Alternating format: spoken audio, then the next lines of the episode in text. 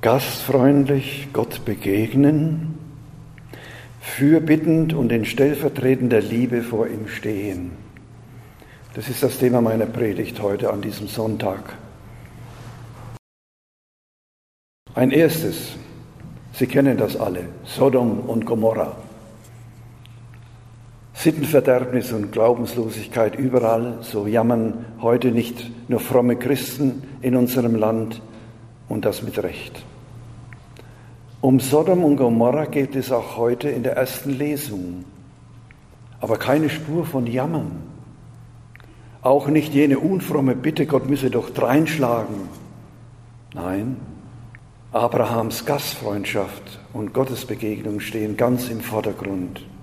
Am letzten Sonntag hörten wir, drei Fremde kommen am Zelt Abrahams vorbei. Er lädt sie ein, seine Gäste zu sein. Er begegnet ihnen mit großer, aufmerksamer Gastfreundschaft. So erfährt er die Anwesenheit und Zusage Gottes dass der lange erhoffte Erbe, der Träger der Verheißung, er ist ja immerhin schon über 90 Jahre alt, übers Jahr geboren wird. Es wurde an ihm wahr, was der Hebräerbrief ausspricht. Vergesst die Gastfreundschaft nicht, denn durch sie haben einige, ohne es zu ahnen, Engel beherbergt. Heute wird in der ersten Lesung diese Geschichte weitererzählt. Abraham steht fürbittend vor Gott. Die drei Fremden sind auf dem Weg nach Sodom. Abraham kennt das gottlose und lasterhafte Leben der Einwohner von Sodom und Gomorra. Als glaubender und gottverbundener Mensch weiß er, dieses Leben führt über kurz oder lang ins Unheil, zieht das Gericht Gottes auf sich. Und was tut Abraham? Er bittet um Schonung und um die Gnade der Umkehr für die Gerechten und Gottesfürchtigen, die dort wohnen. Abraham gefällt sich nicht in Entrüstung und Jammern über die schlechten Menschen, sondern, und das ist das Wichtigste der Aussage der heutigen Lesung, er, der die Kundschafter Gottes gegen Sodom ziehen sieht und das kommende Gericht ahnt, stand noch immer vor dem Herrn. Abraham stellt sich also Gott gleichsam in den Weg. Er bittet unablässig für Menschen, die nicht zu ihm gehören, die er nicht persönlich kennt. Was im ersten Augenblick als Feilschen mit Gott ausschaut, ist in Wahrheit ein Ringen um das Überleben, die Rettung anderer Menschen. Und am Ende der Lesung erfahren wir, Gott würde sogar wegen zehn Gerechter die ganze Stadt verschonen. Der Glaube Abrahams ist also der Glaube Jesu, unser Glaube. Es ist die Berufung der Glaubenden und Gottesfürchtigen, das Unheil von jenen abzuwenden, die es durch ihr Gott und sittenloses Leben herbeiführen. Wir glauben und bekennen, liebe Brüder und Schwestern, Gott will das Heil und die Rettung des Sünders, nicht seinen Tod. Ein solcher Glaube ruft nicht nach göttlicher Strafe und schon gar nicht nach Untergang, sondern nach Erbarmen. Erreicht das Bitten und Betteln Abrahams etwas? Bei Jahwe ja, aber bei den Menschen wenig. Denn es werden sich in Sodom keine zehn Gerechten finden. Zumindest Abrahams Vetter Lot wird gewarnt und gerettet, indem er aus Sodom wegzieht. Jesus bestätigt das Verhalten Abrahams. Jesus selber verhält sich gegenüber den Sündern wie Abraham. Als er über die mangelnde Gastfreundschaft der Samariter, die erbosten Jünger erlebt und die Gott anrufen wollen, er möge Feuer vom Himmel fallen lassen und diese Bagage verzehren, weiß Jesus sie zurecht. Für ihn gilt, der Menschensohn ist gekommen, um zu suchen und zu retten, was verloren ist. Damit bin ich beim dritten Punkt der Predigt. Wie reagiert Jesus auf die Frage der Jünger, wie sie beten sollen? Er lehrt das Vaterunser. Söhne und Töchter Gottes sollen wir werden durch betende Liebe. Auch die schuldig gewordenen, die glaubens- und sittenlosen Menschen Ja, sogar unsere Feinde und Verfolger sollen wir lieben und für sie beten. Damit ihr, sagt Jesus, Söhne eures Vaters im Himmel werdet, der seine Sonne aufgehen lässt über Böse und Gute und regnen lässt über Gerechte und Ungerechte. Gott hasst die Sünde, aber er liebt den Sünder. Und auch die Sünder sind Kinder des einen Vaters im Himmel. Wir werden Söhne und Töchter Gottes, wenn wir so wie Gott und Jesus zu den Sündern barmherzig sind. Noch mehr, Jesus ermutigt uns durch die an das Vaterunser anschließenden Geschichte sogar, aufdringlich und unablässig Gott zu bitten. Der Bittende im Evangelium hat Besuch bekommen. Er kann dem Gebot der Gastfreundschaft nicht nachkommen. Er hat nichts zum Vorsetzen. Sind wir nicht auch oft hilf- und mittellos gegenüber Menschen, die ohne Moral und Glauben sind? Die nicht selten sind es die eigenen Kinder und Enkel und Verwandten. Sollen wir den Kontakt mit ihnen abbrechen oder uns ablehnend ihnen gegenüber verhalten? Natürlich werden wir sie an das Hauptgebot der Gottes- und Nächstenliebe erinnern. Mit unserer Sorge und Liebe werden wir aber weiter bei ihnen sein. Das ist schwer, aber im Beten, liebe Brüder und Schwestern, werden wir stark. Jesus sagt uns im Vater unser, worum wir zuallererst beten sollen.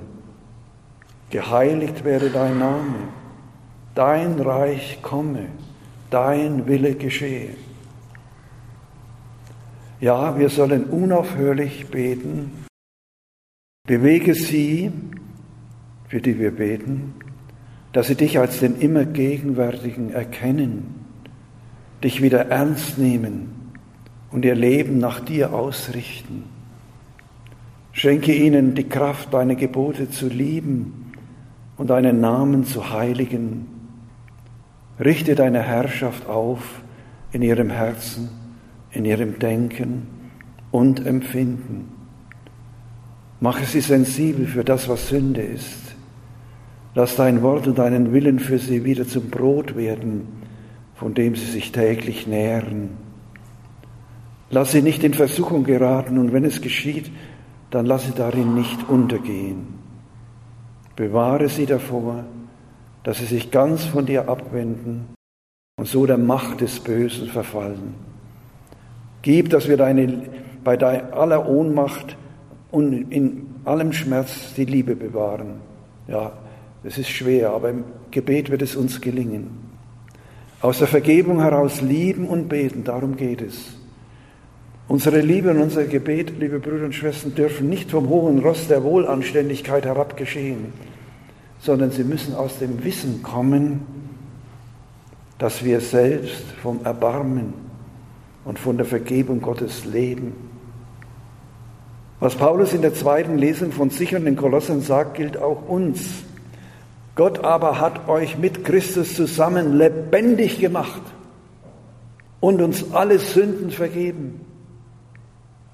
Er hat den Schuldschein, der gegen uns sprach, durchgestrichen und seine Forderungen, die uns anklagten, aufgehoben. Wir werden uns also nicht aufhalten bei dem Jammern über die böse Welt, und dem Zerfall der Sitten und dem Schwinden des Glaubens. Nein, wir werden Fürsprecher derer sein, die das Erbarmen Gottes brauchen und in Gefahr sind, ihr ewiges Leben bei Gott zu verfehlen.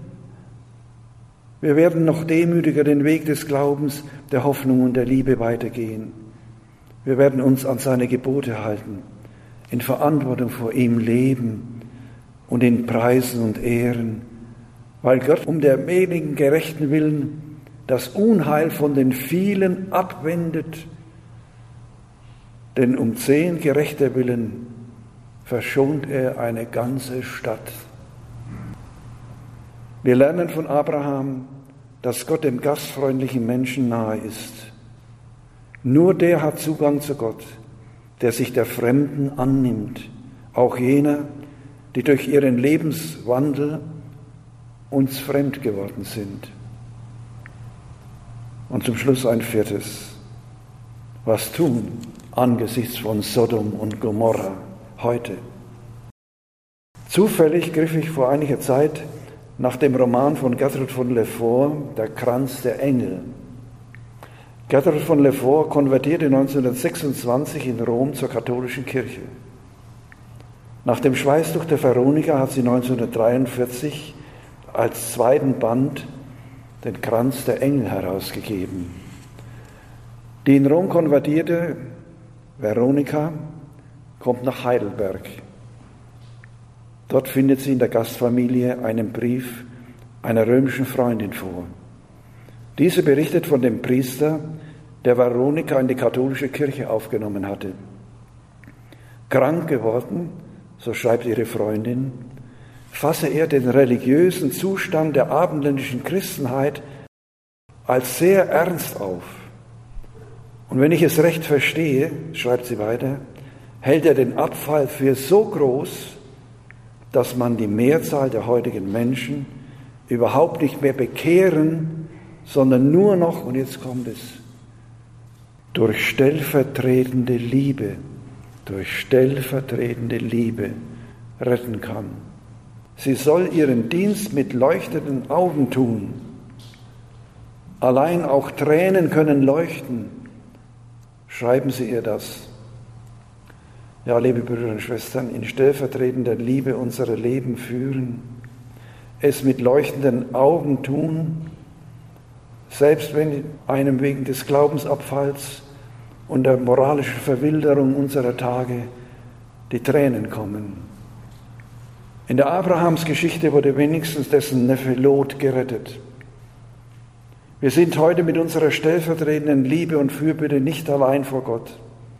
Jesus Christus, das menschgewordene Wort des Vaters, geht uns mit seiner göttlichen und menschlichen stellvertretenden Liebe voran.